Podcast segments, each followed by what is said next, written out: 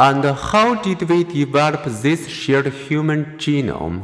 At the dawn of human history, our ancestors faced certain questions. Who is my ally? Who is my foe?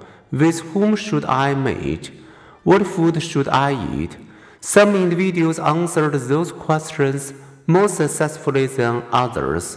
For example, women who experienced nausea in the critical first three months of pregnancy were genetically predisposed to avoid certain bitter, strongly flavored, and novel foods. Avoiding such foods has survival value, since they are the very foods most often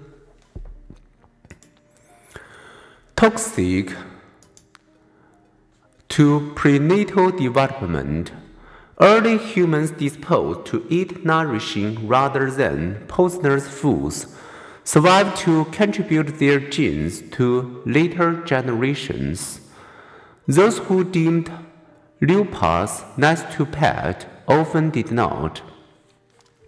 Similarly, successful were those whose mating helped them produce and nurture offspring.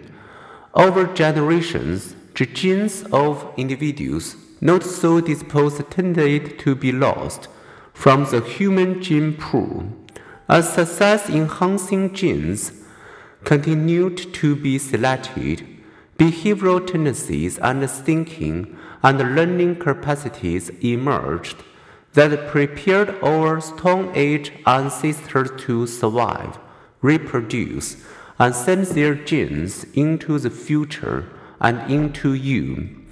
Across our cultural differences, we even share a universal moral grammar.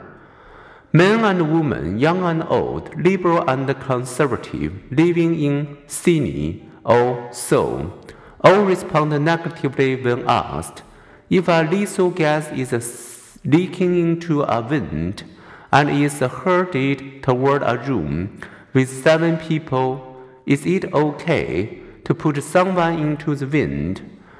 saving the seven but killing the one? And they all respond more approvingly when asked if it's okay to allow someone to fall into the wind, again sacrificing one life but saving seven.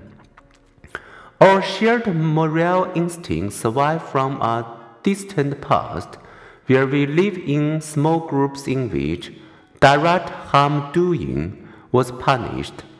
For all such universal human tendencies, from our intense need to give parental care to our shared fears and lusts, evolutionary theory proposes a one stop shopping explanation.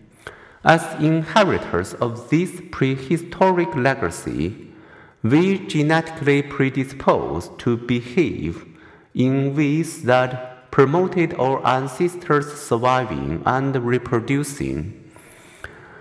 But in some ways, we are biologically prepared for a world that no longer exists.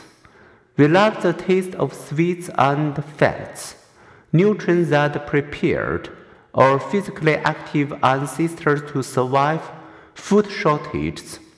But few of us know hunt and gather our food.